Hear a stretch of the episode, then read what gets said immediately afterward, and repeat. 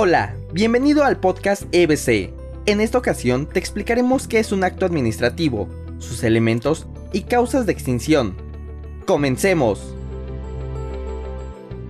Antes de explicar qué es un acto administrativo, primero debes saber que su funcionamiento jurídico se encuentra ampliamente descrito en la Ley Federal de Procedimiento Administrativo.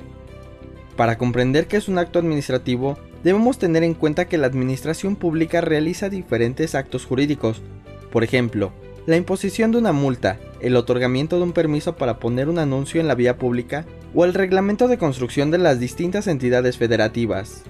Por ello, la noción de un acto administrativo surge como una manera de aislar una categoría de actos a los que puede aplicarse el mayor número de principios, pero al mismo tiempo sea lo suficientemente amplia para evitar los excesivos términos. Entonces, ¿qué es exactamente un acto administrativo? En un sentido estricto, el acto administrativo es la declaración unilateral de voluntad de un órgano del poder público en ejercicio de una función administrativa, con efectos jurídicos directos respecto de casos individuales específicos. Dichos efectos jurídicos se entienden como la creación, modificación o extinción de derechos y obligaciones en favor a cargo de sujetos individuales específicos.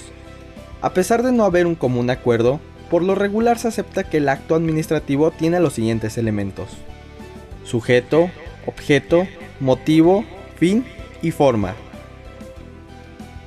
Por sujeto se entienden dos tipos, un activo, que es el órgano competente del Estado, y uno pasivo, que corresponde al particular a quien afecta al acto jurídico. El objeto se identifica como el contenido del acto que debe ser lícito, cierto y jurídicamente posible a la apreciación y valoración de los hechos y las circunstancias en las que se realiza el acto administrativo se le conoce como motivo. Por ejemplo, cuando la autoridad, el sujeto activo, dicta una resolución, debe exponer los motivos que se tienen para que el gobernado, el sujeto pasivo, esté en posibilidad de conocer las razones, causas y fundamentos de dicha resolución.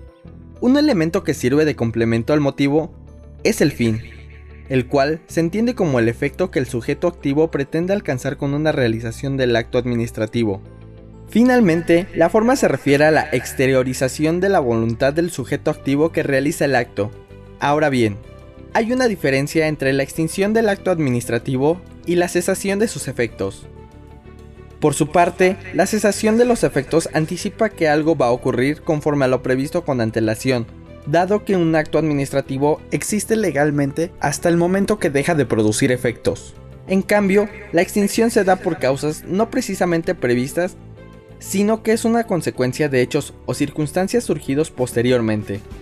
Entre ellas se encuentran revocación, anulación, renuncia, por el cumplimiento de su finalidad o por la expiración del plazo fijado. La revocación consiste en desaparecer un acto administrativo anterior, por motivos de legalidad o de interés público. En relación a la anulación del acto administrativo, se considera como una atribución del órgano jurisdiccional, ya sea por su inexistencia, nulidad o anulabilidad. La renuncia del acto administrativo señala que si el beneficiario exclusivo de un acto administrativo decide dejar los beneficios, en tanto no sea perjuicio del interés público, se considera como causa de extinción. Otra manera de extinción sucede cuando un acto administrativo cumple su finalidad debido a que se pierde su razón de ser.